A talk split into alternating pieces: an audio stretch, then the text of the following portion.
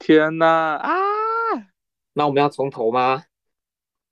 我不知道，我觉得接下去聊吧，说不定能展开新的点。但是你那个开场白那些都没录进去啊。那我再再重新录一个，重新录一个开场白。我觉得这也是正常，对于一个新播客来说。对啊，我觉得这是一定要经历的。大家好，这里是波夫莫佛播客的第一期，我是主播 Logan。为什么你这期叫 Logan 啊？因为我觉得上期那个凤梨果的名字不好听，也不太顺口，我就想换成这个，是我之前想到要更改的英文名。因为我之前大学用的是那个 Daniel，但是是随便取的，虽然也比较顺口。然后这个我想换一个，因为那个没什么辨识度。然后这个我觉得还行，而且正好跟我名字后两个字是声音音发音有点近似，就换成这个了。为什么 Logan 这个名字有辨识度啊？没辨识度，我的意思，我的意思是跟我名字有关，跟我。OK OK，好，大家好，我是龙猫妹妹。对，然后这里有一个很有意思的点，我们刚才聊了半个小时以上了。真的是很，而且刚才我们还一直在 一直在提出问题、提出反思，结果什么都没录进去，真的是太有趣了。第一期就发生这样事情。对啊，然后现在才是重新开始，就点了那个云录制，气死了。搞到我现在都不知道表达什么了，因为感觉刚才半个小时我的那腔热血全都就是付之东流。对，然后我们现在也不想要重新再聊，我觉得那样会有稍微有一点做太刻意了。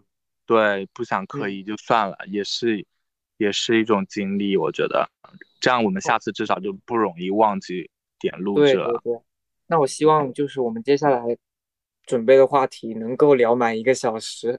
可以啊，我觉得孤独这个点可以重新讲，就是因为你也没讲，你还没聊完。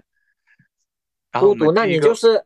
你要告诉观众我们为什么在聊孤独吗？对，然后我现在开始讲了，就是那一天六号的时候，我们在民宿的时候玩了一个游戏，叫《爱情三十六问》。这最开始是用于陌生人之间那个恋爱，但是我们当时是三个人，然后呢，反正也玩了这个游戏。然后其中有一个点，就是说出你和对方的共同点。然后当时龙猫妹妹就说一个点是孤独。但当时没有深究，因为很多问题三十六个嘛。但是我后来就是突然想到这个点，我觉得还挺有意思，甚至有点惊讶的。他讲这个点，所以就是在这里展开来说一说。我要先解释一下，我总感觉我是说跟另外一个人的共同点是说孤独，但是没有关系。既然 Logan 觉得就是听到的是我跟他的共同点是孤独，其实我觉得也没问题，就是这也可以是我们俩之间的一个共同点。那第一个问题就是，为什么你觉得我说我们俩是孤独的这件事情，你会觉得惊讶？因为首先共同点三个，然后是不太，因为我觉得这个点是比较深的一个点，是需要比较大量的一些相处和呃经经验才能够得出的。你觉得我应该还？就是以我们认识的程度，我应该还感受不到你的孤独，是不是？是这个意思吗？有有这个意思啊啊！好了好了，我不知道。第一期直接友谊崩坏，没有没有没有没有，我能理解你的意思，我能理解你的意思。那那你觉得我孤独吗？那你觉得你跟我认识这么久，你对我的认知？孤独啊，你自己讲的。我自己讲的。不是啊，我说你对我的认知啊，认知我不知道，你又不知道，孤独孤独，因为我的我的观点就是每个人都是孤独的，每个人都是孤独，那这个问题谁问你都是一样的，对啊，对吧？对啊，那你觉得孤独有没有分不一样的嘛？孤独在你眼里都是一样的，每个人都是孤独的，每个人都是一样的，每个人的孤独都是一样的，每个人孤独都不一样，都不一样，为什么？比如说你的孤独是什么样的？你觉得我的孤独是什么样的？具体的体现肯定不一样，就像每个人的性格都是不一样的，每对吧？每个人的人生都是不一样的。然后孤独，它肯定不是某时刻的状态，而是一个比较长的一个，对吧？比较长的一个状态，我觉得，所以都是不一样的。然后我讲一下我的，我的我的孤独好像就是那种没有，我也不知道哎，因为是常态了，所以就是比较难描述。嗯，就像你让我描述饿的时候是什么状态，那就是想吃东西。那孤独的状态就是想找人聊天，想跟想见的人见面或者拥抱，或者出去玩，对，想一起吃喝玩乐。我觉得这可能是，对哦，我觉得这个点会比较好，就是你这个状态你会想干什么，用具体的事情去描述它会比较好。那如果说从事情上来讲的话，我觉得倒会比较相似了。啊。嗯，那比如说，我我最直观的孤独的时候的反应就是想找朋友聊天呀。对啊，所以从你这个狭义上一点，每个人都是孤独的，因为每个人都会想主动找朋友聊天啊。对啊，但是我觉得我们还是有区别，就是我们对待孤独态态度这件事情是不一样的。就是你比较悲观，我比较乐观。是这样吗？嗯，我觉得你没有什么情绪，你就是平视孤独这件事情。那你是对你来说，孤独就是一个特质，一个属性，嗯，一个不需要，一个就是发生了你就去解决的事情就好了。对啊，就像饿了我就去吃。但是对于我来说，可能，嗯，它是对我来说，它有点像是一个不能填满的黑洞。就是，呃，有点像是毒品对我来说，就是可能我孤独的时候，我会想要去填满它，我就会想要去找朋友出去约会啊，或者是出来聊天啊，或者唱唱歌啊什么的。但是，当这些活动结束之后，我会陷入更大的孤独里面去。就这件事情有一点开始本末倒置，就是我是为了缓解孤独去。找我的朋友，没有想到找完之后变得更孤独了，然后就会陷入一个恶性循环里面。然后我觉得我看待孤独这件事情，就是它有点像是我人生中不可以解决的一个问题。然后对它是一个问题，它是一个我想要去改变的问题。然后呃，我还做不到享受孤独，我现在的心态。然后我记得上次他就是我们第三个朋友，其实他也说了一句话。也是，其实我经常有在问自己的，就是我会不会一辈子都这么孤独？我会不会一辈子都是我一个人？就是这个问题，它其实不是说我这辈子有没有可能谈到恋爱啊什么的，有没有一个人跟我白头到老？当然不是这个问题。就是在问这个问题的时候，其实你是在想说，嗯，你真正的。你真正非常孤独的时候，其实你脑子里能不能具象出一个人，你是会想要找他，因为你会觉得他能够知道你为什么孤独。那个人不能是你自己吗？那个人可以是，但是我现在内心不够强大，所以说我现在好像自己还没有办法填满我自己的这个孤独的空洞。嗯，你刚才讲到一个点，我觉得很关键，哎，就是。当你孤独的时候，你去找朋友聊天出来 happy，但是结束时候你会陷入更深的空虚感，因为你把那些朋友其实当成一个手段，目的是为了解决你的孤独感。嗯，我觉得我的来源是因为意识感，就是有太多东西，你太贪心了，你想把很多东西一直留住，但其实他们会走，但是。你在那个过程当中，你确实暂时的以为自己拥有了这一切。其实你不要以为自己拥有这一切，可能就不会有这样的问题。但是没有办法，人就是这么贪心。所以你说有的时候，人他最后到了最后，他觉得像你说的，可能我靠自己就够了。我觉得我自己能排解我的孤独，我觉得我自己能够排解我的难受。那他到最后到底是因为？他贪心不到这些东西，所以选择了自我解决，还是因为他真的长大了，他觉得他不再需要这些了呢？不知道哎，我也不知道这个问题，只有你到那个时刻，你才会知道答案的。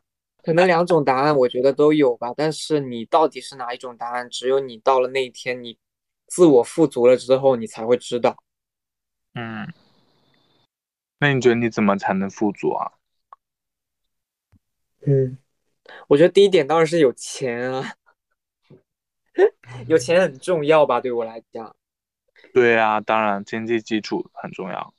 是啊，然后其次，我觉得是要跟一帮自我都很富足的人待在一起吧，就是多去跟环境影响你嘛。我一直觉得环境对人造成影响是比自己自我意志影响要多得多的。那你现在有这样的朋友吗？现在，现在就怎么说呢？还好，就是我感受到，呃，有呃，我自己的朋友，我觉得在同龄人之中还是算比较偏成熟的一派，哎，一部分。但是你要说到精神自我富足，那倒是没有。所以说，那。我觉得，如果在这个年纪就能做到自我精神富足的人，其实是真的比较少数的。那样的人应该都在我触碰不到的地方，在闪闪发光吧？那样的人。所以有，那你脑子里有出现这样的人吗？就你平时聊有有长辈，但不是同龄人，有比我大一些的，就比如说我哥。那你跟他待在一起，会给你这种力量吗？会啊，我每次待在待在他身边，我就会觉得我自己的一些情绪、一些问题，或者说一些困扰都变得非常小，因为我在我都不用跟他聊天，我在听他聊天的时候，我就会发现他跟我思考的东西已经在不同的一个层面了，然后我会很享受听他聊那些东西，因为我会觉得我每次听完之后，我都觉得我自己收获了很多。那不是那种什么老人家的经验性质的让你排斥的那种东西，而单纯是他个人对这个世界或者说对某些东西的一些感悟嘛。然后我就听到的时候，我就会觉得某些东西哦，可以从那样的一个角度去理解啊，或者怎么怎么样。然后而我自呃，当然，呃，我其实我自己还是会纠结，就我自己其实不是一个特别自信的人嘛，我会停留在。啊，我自己还停留在这些小情小绪上，嗯，但我现在有开始慢慢学会安慰自己，就是我自己的情绪也很重要。他不是说我，呃，因为我跟他可能讨论的不是一个层面的东西，我的情绪就显得很没有价值。我觉得也不是这样的，我在慢慢学习这件事情吧，慢慢感受到自己的价值。你为什么一直在做鬼脸啊？没有做鬼脸啊？那你在干嘛？那这件这件行为在你的那边叫做什么？就是放放空，这个叫做叫做舒展身体，就是就像你突然这样动起来一样，就是我理解了，我理理解了。这个人非常奇怪，他在地铁上也会突然这样子啊？有吗？有，我打了，在地铁上会突然摇起。哦，对啊，因为。就是一个姿势保持久了就会僵硬啊，所以你得动一动。嗯，但是孤独的话，就会回到那个，其实一开始我那个问题，勇气和爱，你想聊的那个问题，怎么了？就那件事情，其实没有前面不是没录进去吗？对。OK，那讲一下我的吧，因为我觉得孤独是常态，然后。意外也是常态，人生的意外，然后一些冲突也是常态，危险也是常态，所以在这样的嗯人生路上，你觉得用什么可以支撑我们向前？就是或者说后疫情时代吧，就是说那些荒诞的事情、混乱的冲突、意外的事件。似乎越来越多。这位主播，这位主播现在在摄像头对面看自己的牙齿，我真的是有被吓到。吓没有啊？我没有看牙我看我的五官。我真的被吓到。就是快说快说。就我刚才说的啊，第第一件事情，我觉得是不要太贪心了，因为很多东西，我觉得我长期活在一种患得患失之中。就是你得到之后怕失去，没有得到的时候又想得到，我觉得真的患得患失是我精神内耗的源泉。但你不觉得这不是一个要解决的问题？就像一只小猫，它流就是它流浪猫，它前比如前两年都是在这种食物很不稳定、很匮乏的状态，然后有一天被收养了，那它就会产生一个行为模式，每一次吃就是主人给它猫粮，它都会吃到很撑，因为它就很担心，或者说过去的经验告诉他，只要找到食物就要尽可能吃掉，因为已经不知道下一顿会在哪。所以这也是一种贪婪，所以贪婪的背后肯定是一种匮乏嘛。所以你要解决的不是你不要贪婪了，匮乏的点是你到底匮乏的是什么？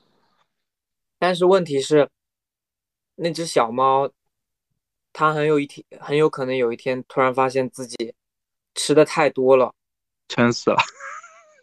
你就别说撑死，它可能得了很多病。对啊。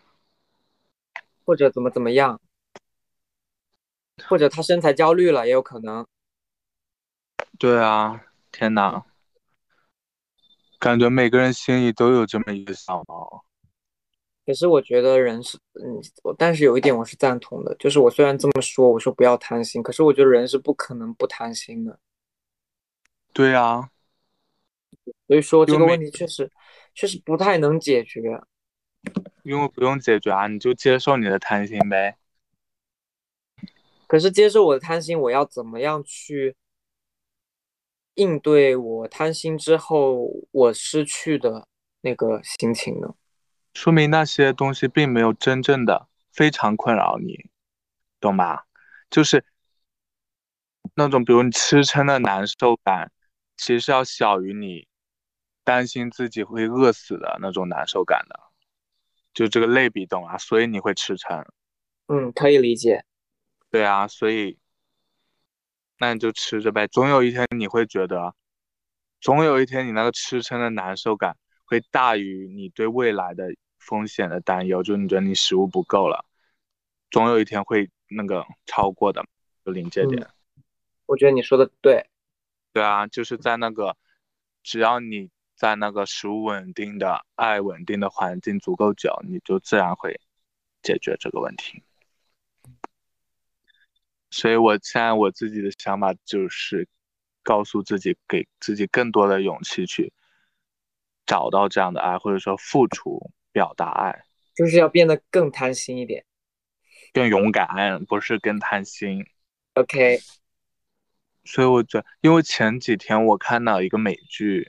叫《傲骨之战》，我当时就是在七号那天，就是离开上海的时候，我在坐高铁上看的，然后真的看到我，就是完全动，就是那种，反正就很复杂，很非常复杂的情绪，就是有点要情绪崩溃的，就想大哭的一一一集，可以给你简单讲一下这是个什么剧啊？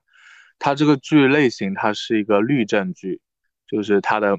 表它里面聚焦的群体都是就是美国的一些律师，而且是比较中层以上的律师。然后事情呢就是一些社会事件，而且它有个点就是，它这些剧本都是特别新、特别结合时事的，可能跟它播出可能跟那个时候发生是可能最多就距离一年以内、半年甚至。所以就是过去一些世界上什么新冠或者那个之前美国的。反堕胎案或者一些黑人权益的事情，它都有在剧中展现出来，而且它是用特别写实的手法，就是不会用一些讽刺或者隐喻或者寓言，而是直接非常写实，非常现实主义，所以你看的时候就是会非常有代入感。所以当就我看的那一集就发生一个特别荒诞，反具体就不讲了。就很像你现，就像比如之前，比如四月份的上海，就有很多荒诞荒诞的事情，嗯，就像那些一样，像那个心情一样。但是你知道吗？我是比较有钝感的人，我对那些事情，我看到那新闻，我当时的感觉就是我会不想去看，不想陷入那个情绪。但是因为看剧的话，你因为我看剧很投入，我就已经进入那个世界了，而且这起因经过我全部都。见证着，所以当那么一个巨大的一个锤子朝我驶来的时候，就就会特别受震撼，就是很，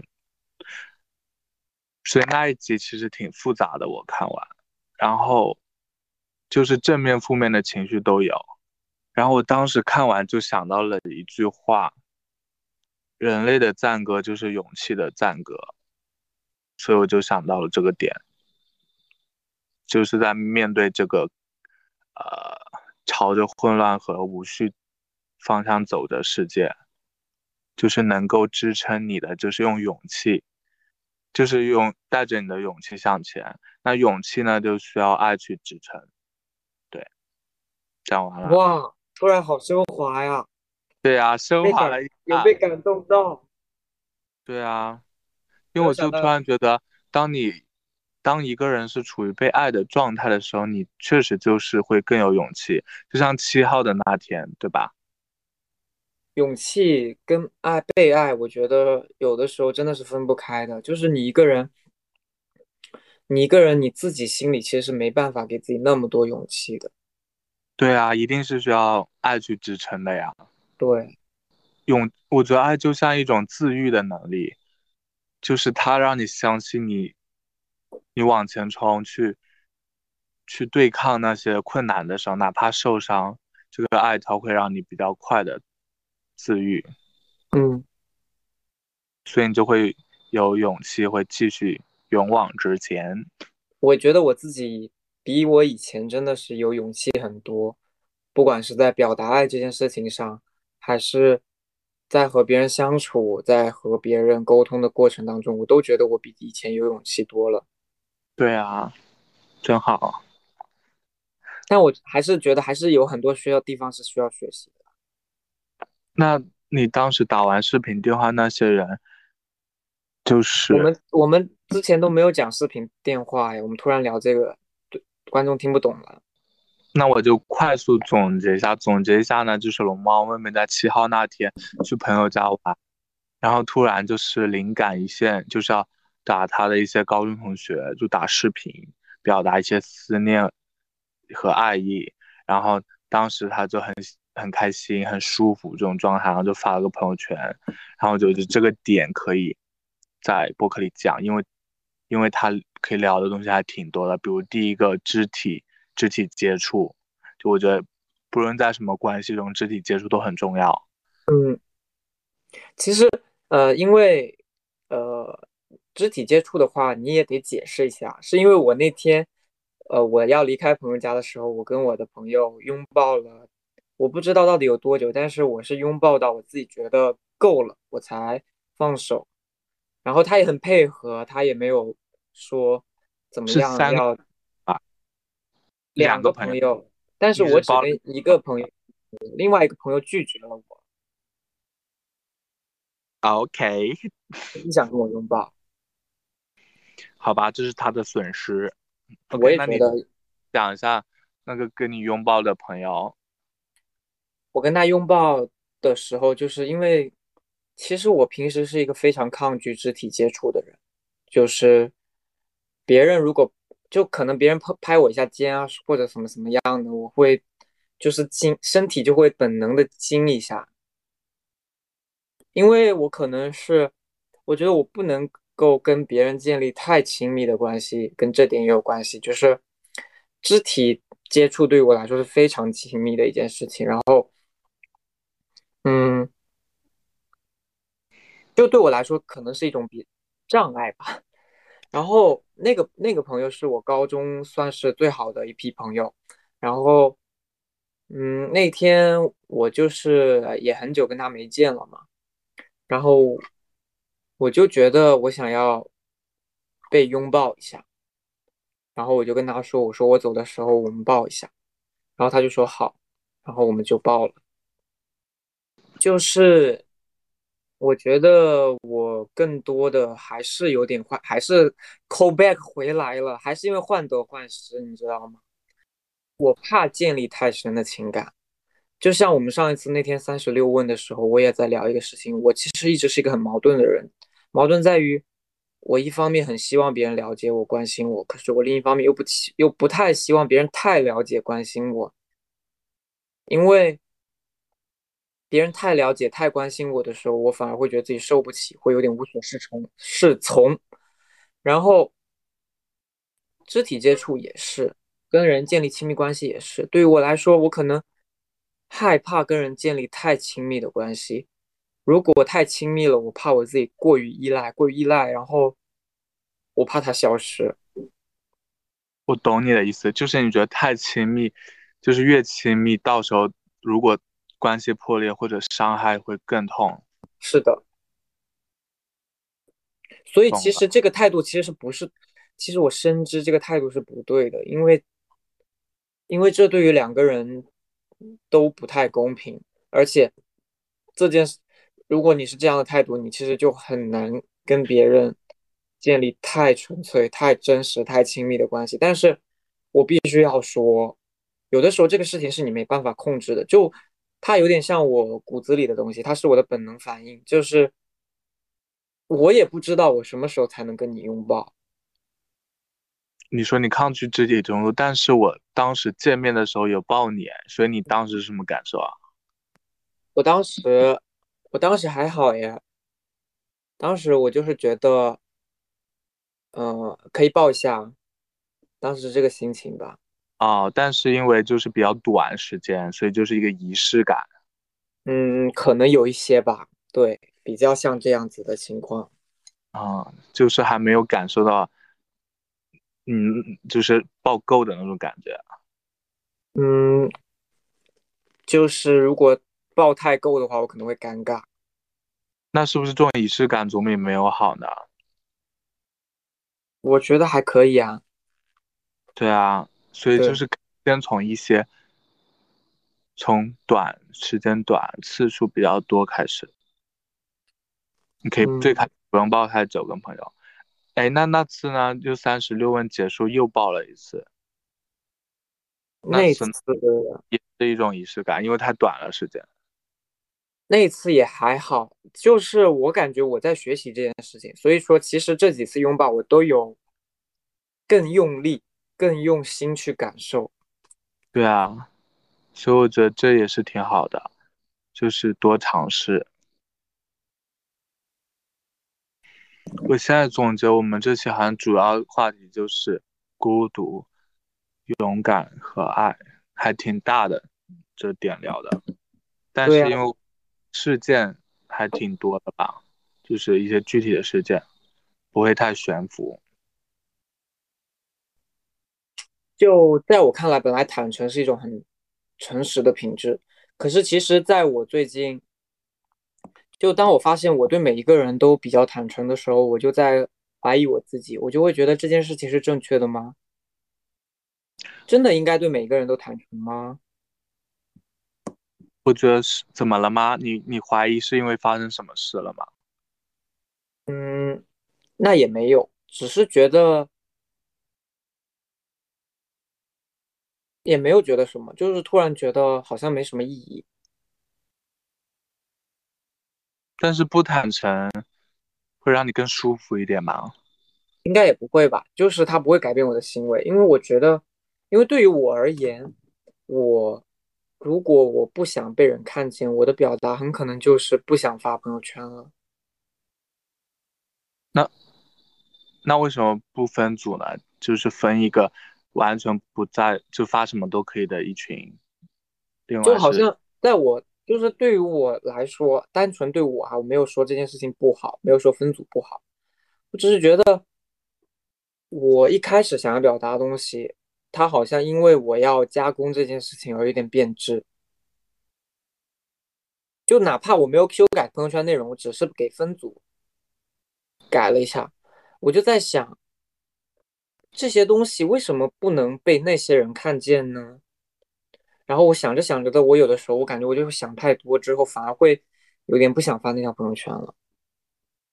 会啊，我也会，所以我现在都是发微博。因为微博都是比较很熟的朋友才会关注的，嗯，我都能发。因为可能对于我来说的表达欲还是比较强烈的，所以我希望能够加有加我的人都能看到，当然也有可能有人屏蔽我啊，因为我其实一直有一个疑惑，就是，呃，我其实朋友圈发的也还好吧，嗯，然后就有一位朋友嘛，他总是我我我感觉到很久了，就是我们共同的朋友，包括他自己的朋友圈。我给他点赞，或者说我们共同的朋友圈，我给他点赞评论都是有的事情。我也会看到他给别人点赞，但是他已经非常非常非常久没有给我点过赞，或者给我评评论过了。然后奇怪的是，有一次我在 QQ 发了一条，说说他反而给我点了个赞，就就就我有点疑惑。然后因为我本来都觉得是不是我有什么行为让他感到不适，然后结果他又给我 QQ 点赞了，那我就在想，他有可能只是屏蔽了我的朋友圈而已吧。对呀，那咋了呢？你跟他熟吗？高中的时候还挺熟的啊。我觉得你朋友圈频率是算比较高的，据我观察，就是两天一条，在这个平均的我同龄人中，两天一条，我觉得真的不算多吧。我知道，但是。跟其他人比是算比较多的，就在朋友圈这个呃领域来，不是我的意思是两天一条应该不至于到被屏蔽的程度。哦，对啊，他没屏蔽你，说不定就是只是不发朋友圈而已啊。不是啊，他经常发呀，我还会给他点赞，但是他不会给我点赞。那你问问他呗。算了，其实我没有很介意这件事情，我只是有点疑惑。如果是我有做错什么事，不是，就是如果我的行为上有什么问题，其实他可以告诉我。哦，对对啊，我是我的想法是这个。哎，我问一个点啊，就是你曾经有没有一段关系，就比如大概你们是九十分的，然后因为他做了一些事情伤害了你，但是呢，你又没有主动去表达，嗯，你主动把他的这个就是重要程度降低了，对，有这样的事情吗？有啊有啊有啊，大概是怎么个情况？最近就有啊，能说吗？在这里，你可以说到时候再考虑要不要剪掉。就是我有一个朋友，他他已经连续放我鸽子两次，然后他他第一次放我鸽子是他约的我，哦，他约的我，他约的我之后嘛，因为因为就是那个时间，其实我已经有稍微小生他一点气，然后。我就跟他说：“我说你自己想去哪里，就是你你来构思我们去哪里，我们去吃什么，然后你安排好这一切，然后我就答应了，然后他也答应了，然后然后他就然后我们就约了哪个日期嘛，结果就是在出来的前一天晚上，他就是没有任何讯息，然后我就问他我说你想好去哪里了吗？你想好吃什么了吗？他说我没有想法，你有想法吗？我说我没有，然后他就。说要不我们下次再出来，然后我就说 OK，然后那次之后，后来我又主动约他出来，呃，呃，不是我不是我主动，是后来他又约了我我一次，我们出来看电影，然后我同意了，我就说可以，然后在那次看电影的时候，其实我主动向他表达了我自己是我自己其实是有点情绪在的，我有点生气，我跟他实话实说了。然后我说，当然我自己是那种，属于是那种我讲出来了我就可能没什么事儿的人了。然后没有想到这件事情刚发生一周之后，我再约他，就是当天我们去看电影当天我约的他，我说我们下周再出来。结果转转头他就过了两三天之后，他就告诉我他要跟别人出去，然后要割我，然后我当时就很生气。当时他在我心里的级，就是他已经在我不想出来的名单里面了，变成，但他后来还是争取了一下，所以说到现在我们就是，我现在就没有再生他气了。重要度有下降吗？跟之前？现在吗？对啊，现在我不知道怎么讲，就是我对他期待会降低，呃，因为。我现在越来越觉得，一很多东西是靠行为体现出来的。就是如果他后面就是也变有有有变化嘛，那我觉得我对他的期待可能也会再再提升，怎么怎么样都好。嗯，但是现在我肯定会先改变我的行为方式，因为我觉得如果我总是抱有那么多的期待，我还是会再次受伤的。因为我很明显能感受到，其实他还是他，他以前也是这样的，他以前应该也是这样吧，只不过我好像觉得。就是我在我自己工作之后，我好像觉得他给我的反馈不够了。我不知道是他的问题还是我的问题。我觉得他没变，我也觉得我没变，但问题是我感受到的不一样了。可能是我需我贪心了，我需要的更多了。但是这些都无所谓，我只是觉得每次我自己情绪过后，我会反思，就是我们这段关系之间的相处模式。那你那次看电影跟他表达你受伤的时候，他是什么个反应啊？他没有反应啊，他好像不知道我为什么生气吧？啊，你不是讲了吗？为什么生气？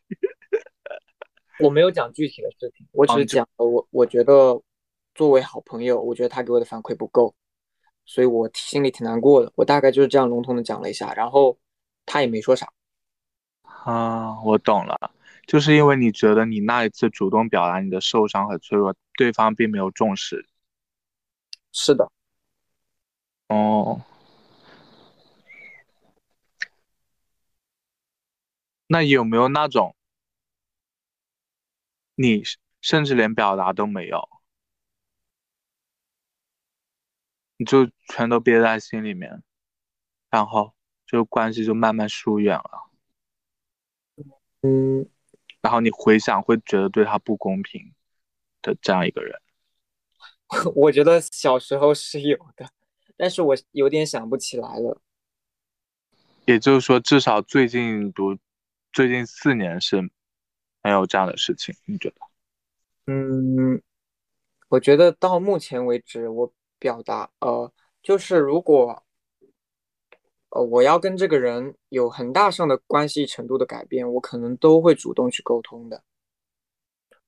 如果说只是一些我能够觉得，虽然说我受委屈了或者怎么怎么样，但是我觉得我能够让这件事情过去的话，我可能也不会讲。但是这个倒没有到影响关系的程度。如果说是到影响关系的程度，我觉得我就在我印象里，我这几年我都是会讲。我都会是主动去沟通的人，就是我怕，因为我们前面不是少录了半小时吗？对啊，我就怕听起来好像是我们就特别没有准备一样的感觉。我觉得还好，我觉得聊的挺不错的，可以给七十分，七十五分，可以给七十五分吗？那怎怎么一点进步都没有啊？保持也是一种进步啊，就我们才第二期。天呐，你太会鼓励人了，保持也是一种进步，真的。对啊，真的就像就像跑步啊，你每一次跑五公里坚持下来都是进步啊。你说的对，你真的很会鼓励我。对啊，因为我也很会鼓励自己。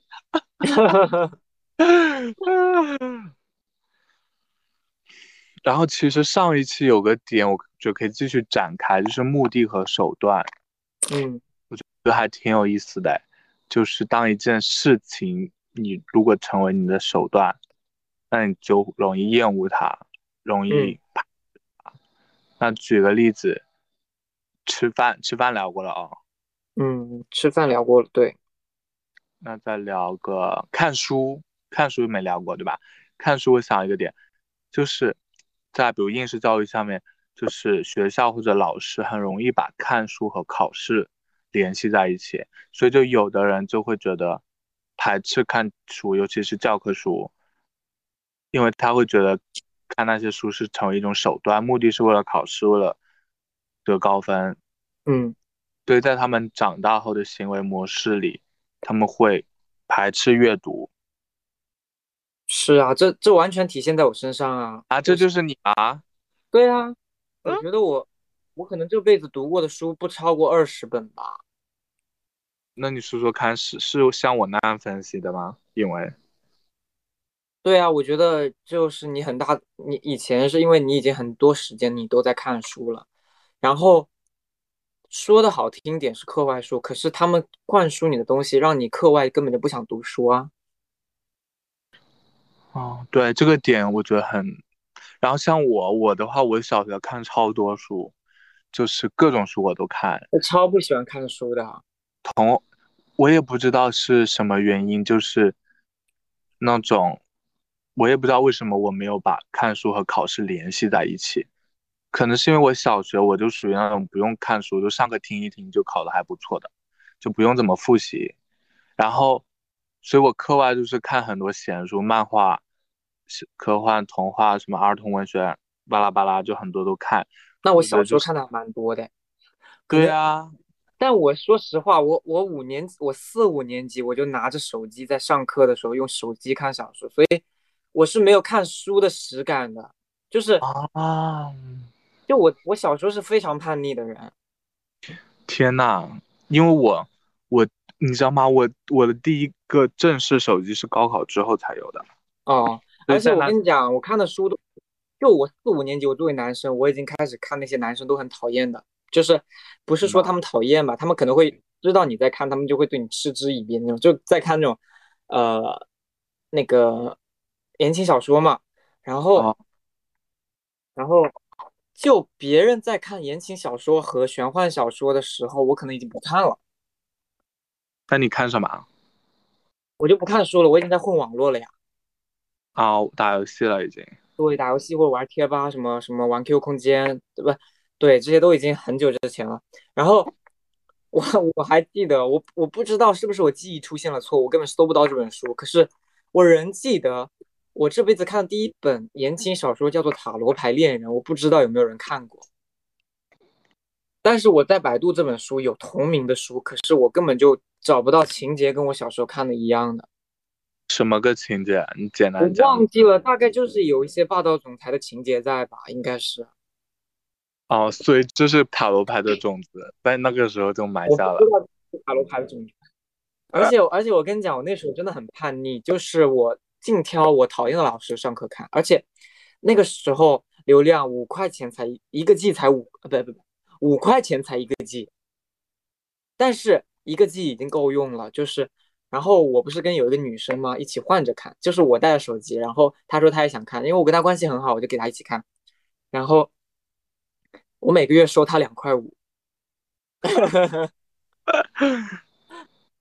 所以我对实体书，就是我，因为你说的书，我就认为是实体书了嘛。我看的实体书其实特别少，而且我其实很难够，很难能够静下心来的去读一本书，就是实体的书，因为我觉得很，我自己很浮躁。电子书也浮躁。电子书现在也也稍微有点浮躁了，因为小的时候你你那个手机你没有那么多花样了，你看小说你已经够开心的了，在四五年级那个阶段。嗯那还有没有什么你现在讨厌的东西，是跟过去的时候这件事情成为一个手段有关？除了你上次讲吃饭，你不是说可以展开吗？你现在让我想。对啊，就让你展开啊。那我先展开好了。好。不是因为我讨厌东西比较少，所以我很难。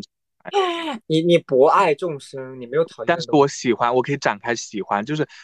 讨厌就是手段的，喜欢呢就是目的，那就是我小时候看很多漫画书，漫画就是目的，就是说很享受其中，然后当时就给我埋下了我觉得是电影的种子，因为漫画其实跟电影分镜很像嘛，因为小时候就是没有特别多的机会给看电影，因为我现在回想，我会好奇我是为什么我现在这么喜欢看电影，然后就是因为小时候看漫画，然后就是那个电影分镜嘛，我觉得是有联系的。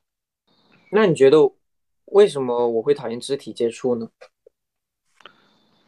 是因为这个就是在传统的中国社会里就是不被鼓励的呀。就是比如男女授受不亲，那男生和男生可能也是不被鼓励，但女生跟女生会更容易鼓励嘛。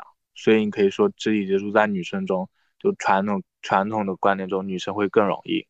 嗯，那就像哭一样嘛。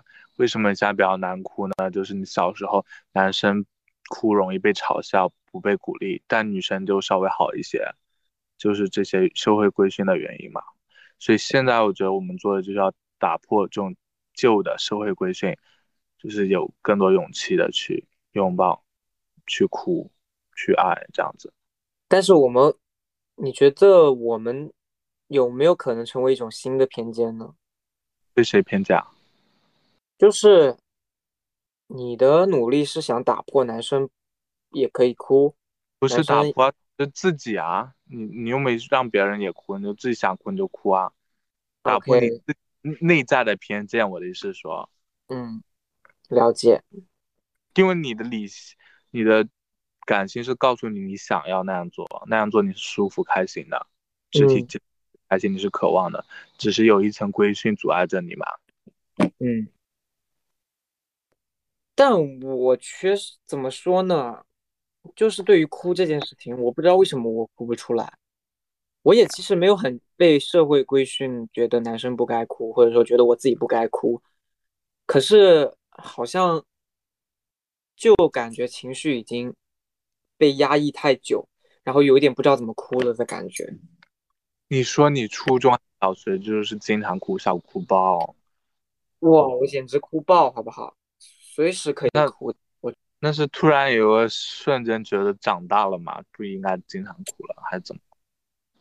好像是啊，就突然觉得不知道在哭什么了，就觉得这有什么好哭的？就有曾经可能有人说我爱哭鬼这件事情，我就会，也可能是我成长了，因为比如说曾经有人说我是爱哭鬼，就这三个字就足以让我哭，然后。现在有谁说我是爱哭鬼，我就会觉得，嗯，你自说我是爱哭，就是拿爱哭鬼去形容别人的人，应该是活的没有多好，所以我也没有必要跟他较劲。或者说，你比较是，因为你目前关系都是不容易遇见那种可以让你很安心的在他面前当小孩的人吧？我觉得，所以你就哭的频频次会更少。嗯，是是真的，我好像，我觉得我这个人防备防备还是蛮强的。你现在要是问我，我觉得我讲不出任何一个人，我是可以在他面前就想哭就哭，想笑就笑，好像做不到。没事啊，总会遇到的。嗯，就就我希望能在某个人面前，我是不需要关心，呃，不是说不需要关心他，就是。我不需要担心他什么事情，我不需要，我不需要怎么怎么样，我只需要做我自己就好了。嗯嗯，对啊，会遇到的，会遇到的。你不觉得“会遇到的”这四个字也很玄学吗？玄学在哪？就谁在保证这件事情？上帝吗？没人保证啊，只是我只就是乐观，乐观，乐观。OK。所以其实它就是一种很无力的祝福吗？不无力啊，因为我就这么相信的呀。你你既然都相信了，那总是得有什么东西在保证吧？因为你不能太太那个太离散的讲这件事情，你就连续的讲。比如你不要呃，比如哭，那你就说你是不是现在总有一些朋友，你是就是你不同的朋友，你肯定是有不同程度的情绪展现，对不对？嗯，那不就意味着你总会遇到更好的，或者说更进一步的嘛？就让你展现更真的会会啊，因为你会成长啊，你会更有那你要怎么怎么去反驳不会遇到的这句话呢？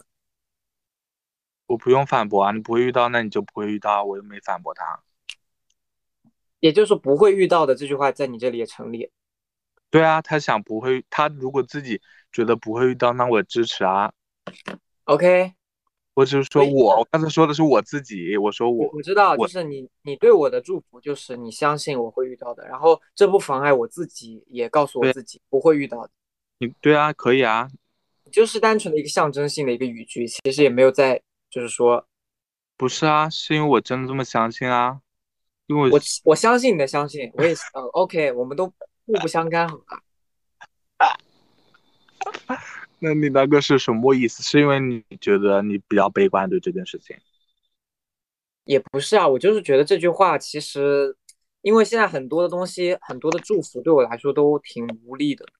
就我听到的时候，我只感觉到我们的渺小，就是我想，就只会一再强调提醒我，我想做的事情做不了，我想啊，我懂了，因为你觉得嗯这种祝福很像那种诅咒，就是反衬我刚刚就，想说，我会觉得那个有点，可能说的有点太过分，就是祝福啊对于祝福对于现在的我而言，祝福对于现在的我而言，可能更像一种诅咒。我听到祝福的时候，我我心里的感受就是，嗯，其实他除了祝福，他也没有别的话可以说了。这其实也有点像一种逃避。有吧？而且甚至我，我连我现在连加油我都不太乐意讲。给自己加油。给别人我也不太乐意讲。就我，我现在就说话就是很很实际，我都不会再说一些很设想的东西。我觉得是这样的，就是因为至少你最近朋友说加油，你感受不到那种鼓励的感觉，你自然就不会对别人说啊。对对对，没错，那像我，如果别人说加油，我我现在阶段的我，我是会感受到善意以及一种鼓舞的感觉，那我就会传递下去，就有点像我怎么感觉这样聊下去，你好像正常人，我好像不太正常。你的意思，之前我不正常，你正常。不是不是不是，之前那个人物的两个人的矛盾，或者说两个人的区别，没有展现的这么鲜明吗。哦，一直很鲜明啊，我们的不同。然后今天聊起来，就好像我是一个，呃，就是很很反，我反反很多东西，我连祝福我都开始不接受了。你不觉得我这个人到底想要搞什么吗？想要爱啊，你不是讲了吗？就我属于我现在的阶段，属于一个不太在期待这些事情的阶段。悲是啊，但是就像干涸的一个土地，你就是怎么样你也不行。你懂雨水，雨水重要重点是雨水，对吧？好扎心啊！就是 你总，所以我是总会下雨，是什么哭死的哭死的井，旱死的牛。也没那么苦，只是水分比较干，就生命力不够，树，种子可能长得比较慢，那个发芽的速度。还好啦，怎么给你讲那么可怜啊？对，没有，我是顺着你的话讲的呀。好了啦，OK，那太夸张了，补一句。没关系，不要再不要再放大我了，不要再放大我。哦，那那你放大我，你这期话真的比我少，你很难放大，我告诉你，因为你要问我呀，你要主动一点。我的意思是，因为我也在进步啊。我上上一期我也才说过，我是一个习惯被问的人，进步了。你又是一个习惯习惯问问题的人，所以我俩聊天很容易就带入易立竞和被访问者的角色。我还挺满意的，这今天这次你满意吗？满意啊，七十五分满意。那我打七十分吧。好的，好的，扣分原因是因为我觉得可能两期准备的时间太近了，然后然后会，会有一些我没想好，我自己没想好我要聊什么东西。嗯，也没事。对，然后我，然后其次是我觉得我讲的有点多，你讲的有点少。嗯，你线上跟线下状态是真的有差。对啊，对啊，但那你觉得我呢？我自己觉得我还好。还好，因为我是属于那种注意力就需要，我是比较善于处理，就是信息密度比较高的。不是，我跟你讲，我说实话，我是一个注意力非常分散的人。但是说实话，好像是只要跟人进行的行动，我就能够忘掉很多东西。那我就更分散了。所以就是你视频的话，你自然你接触到的东西肯定比现面对面少一点，所以你就更容易分心。对我来说，我要是平时啊，我我上班，我每天都在分神，我的天呐！而且我看书，我真的是看看任何学习资料，我真的是学个三五分钟，我就要想到别的事情上去。有可能，但是有的人就是不适合阅读啊，他就适合听，比如他是有声书，你是不是会更容易专注？也不是，反正我就是跟人聊天，我会比较专注。对啊，那你就是适合授课型的一种学习方式。看书就是适合自学型的人嘛。是的。然后刚才目的跟手段，我又聊到一个点，有的人把恋爱当成当成一种手段，就像我觉得你刚才就是啊，你把恋爱当成一种解决空虚感、孤独感的一种手段，你有的时候反而会爱而不得，患得患失，因为你总想要带给你什么，就像你看书想带给你什么知识、考试，而不是你本身享受看书的过程。是的，是的，所以每一次当我有恋爱的冲动之后，然后当我再回想起来，我拾起这个冲动，其实是本质是因为我是带有目的性的，我就会更加的不想要恋爱了呀。因为如果是带有目的性的恋爱，跟我对恋爱的诉求和期待是不一样的。所以，但具体我们在讨论了如何把一个已经曾经成为你手段的事情，你厌恶它了。你现在想要让它成为目的，这中间该怎么做，我也不知道，这是可以以后慢慢思考的点。我接下去会看一些资料和书，看一下如何解决这个地方，我觉得还挺有指导作用的。嗯，好啊。就像比如你你不吃东西，就是因为对吧？因为我不吃东西是因为我有身材焦虑。我不吃东西跟身材焦哦还没有直接关系，这个要绕一下。我不吃东西。是因为身材焦虑让吃东西变成了一件任务，然后这个任务让我变得不想吃东西，而不是说我我怕胖，所以，嗯，对的对的，就是这个点。对，这个是我们接下一期的话题，如何把手段变成目的。哇，你这个畅想有点太远了吧？万一我们下一期聊不出来的，聊不出也没事啊，但我们可以抱着这样的一个。方向总有，比如第十期就能聊，说不定。那我先说一句啊，很有可能我下一期是想聊别的话题的，所以就随意随意，咱们随意。对啊，可能十七后就会聊到。好。对。我觉得前期就是一个埋坑的过程。我真希望这些坑有人踩呀。那我的意思是说，给我们节目埋坑，就以后可以补。就总就是我的意思是，有人会来听，有人会来踩这个坑。哦，肯定会有，十期之后肯定会有，真的。嗯，我跟你讲，如果没有你的乐观，我一定是做不下去的。我真的可能会是属于那种，如果我自己做了一个播客，我看到第一期没有人关注，我可能第二期就已经开始懈怠的人。可是因为有一个人陪我，我可能就会觉得没什么所谓。对啊，每个我也是这样啊，所以我才找人嘛。对啊，咱们就那咱们也是一个互相监督的性质。对啊，很好很好。我不知道他具体是怎么样，因为其实我以前有一段时间我也是这样一个人，我我喜欢把脆弱展现出来，我的目的是希望得到关心。那没什么不好的呀。对啊，没有什么不好啊。挺好的呀。也没有说什么不好吧，但其实因为你在做这件事情的时候，往往你得不到。这是比较难过的事情，但是你在当做的当下你是发现不了的，而且最残酷的是什么？就是就是我后来意识到真相是，确实很有可能你展现脆弱的时候，别人会心疼你，别人会关心你，可是没有一个人他会真就是他会大概率是没有一个人的，也有可能有人会在这个过程中对你产生保护欲啊什么什么也是有可能的，但是对于我来说，我可能很难。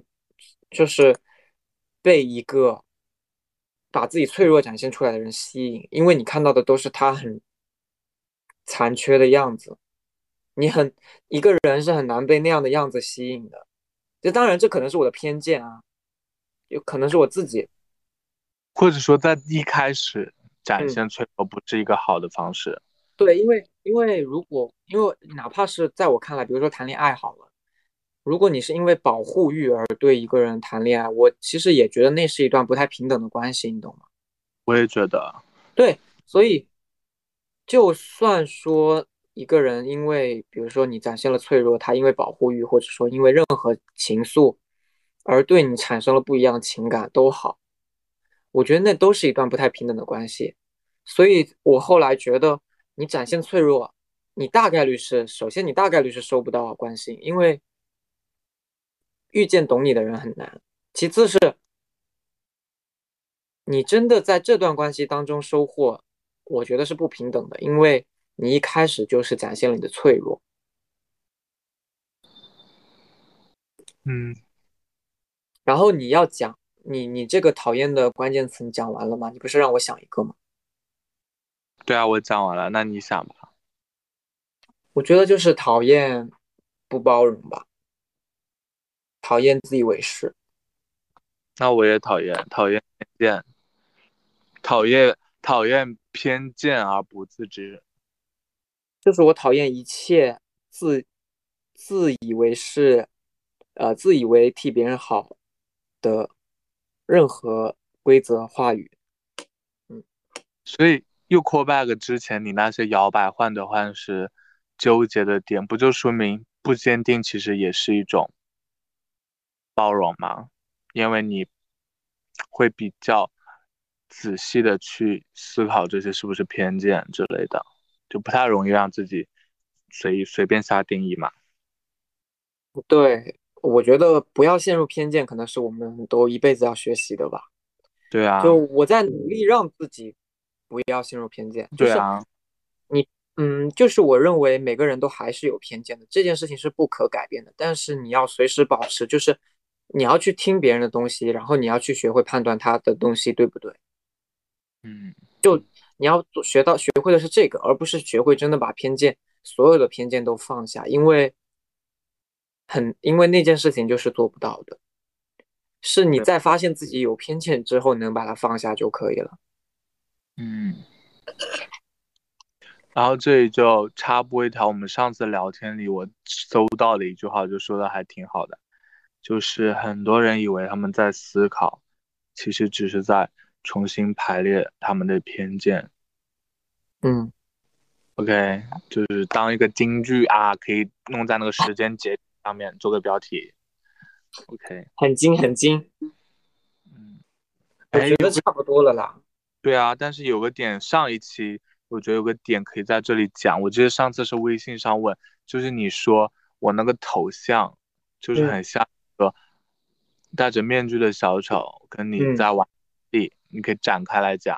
虽然那个微信上已经讲过了，你可以简单讲。就是我说了，嗯，首先其实小丑给我的形象是有点滑稽的，是有点欺骗性的。但是，但是我说了嘛，你那个，呃，呃，你在我心中的小丑，他其实虽然戴着面具，但是我能看到你的形象的。就是以前的小丑给我的形象，他可能只有一个面具，他永远都是那种嬉皮笑脸。但是在你的面具之下，我是能够看到一个真实的人的。然后我说玩游戏是因为有两个关键词，一个是轻松，一个是陪伴。就是每次跟你聊天的时候，给我的感觉就是你很尊重我，你很花时间、花耐心的去听我说的每一句话，然后会。去思考我说的话，对，所以说我会觉得像一个小丑在陪我玩游戏。哦，嗯，OK。然后就是玩游戏，它本身，你你看小丑玩游戏，它本身也有点回归到小孩子的状态嘛，因为你想象到小跟小丑做游戏的时候，你大概率会想到一群小朋友，而不会是一群中年人吧？嗯，所以就说我身上的。童心和好奇心比较明显，所以就是跟你聊天会让我有一种回到，呃，比较像小孩子的状态嘛。对啊，这个又可以升华，就是好的关系，就是可以让大家都做小孩。是啊，不用想那么多，真的就会很轻松啊。挺好的，说明我们现在目前很健康。嗯，很健康，很健康。OK，那我觉得差不多了，有一个小时以上了素材。对啊，有一个多小时了。就结束语。你现在要不总结一下这两期录下来的感受？好啊。我我先讲吧，因为我是个很会幻想的人，我其实觉得我会很期待这个播客未来的样子。就是我会幻想很多，除了因为我们两个自己聊，还可以等我们账号做大之后，可以做一些企划更有意义的，或者更更有社会性的一些话题和实验和一些活动，我会想很多，因为我觉得，对吧？因为每个人都能代表不同的群体和那个年龄段和背景。你呢？我的总结，我其实对节目不会有太多的设想，因为我我自己真的是一个很浮躁、很急于求成的人。就是，呃，如果我第一期，比如说第第一期、第二期，我看不到订阅者，我可能就会觉得啊，这这档节目变成我们的聊天节目了。但是我觉得现在就还很好啊，因为单是聊天这个东西就能够有让我做下去的动力，所以。我不会认为这有什么阻碍，然后，当然，被听见这件事情对我来说当然是很重要的，我当然很希望被听见。但是，呃，就是我我的意思就是说，我前面也说了嘛，我是一个贪心的人，如果我抱太大的期待，我会让自己变得很不是自己，然后而且可能我录的时候就会很功利的，很想要得到什么。然后就会变得焦虑啊，或者有期待啊，都都好。那样的话效果反而会不好，所以我现在就可以单纯的把它当做一个我们聊天的事情。我们每周聊抽一个小时聊天，这件事情对我来说，我觉得蛮有意义的。因为我前面也说，我是一个很懒的人，我是我甚至一个是一个懒到思考的人。可是我又知道，我脑子里有非常多的想法是可以讲出来的。然后我又很懒，我又自己又不会去聊它，也不会去写它。如果每周有一个小时，我去能够去跟一个人聊它的话，我觉得也很不错啊。然后说不定哪天还被听见了呢。紧扣主题，这叫什么？点名中心升华主题，又到了目的和手段，就是播客成为我们的目的，所以就会播客播客是目的，但不是手段。然后，哎，我又想到一个词，哎，上次我们玩三十六问的时候聊到真诚这个点，就是你在友情中看重的点。然后那时候我们讲的一些很多话，好像都是坦诚和诚实，还没到真的过程。我现在有个思考，我觉得真诚就是把对方当成目的，而不是手段。这关系是你的目的，而不是手段。我觉得这就是真诚的体现。可以是一种理解啊，我觉得挺挺深刻的。嗯，对啊，我觉得是别人不会这么去理解的。别啊，是是你的独家。啊，有可能，看来我的见解还是比较比较厉害的。耶，就很特别啊，是你很特别的见解啊。我觉得这个可以当成一个标题，哎。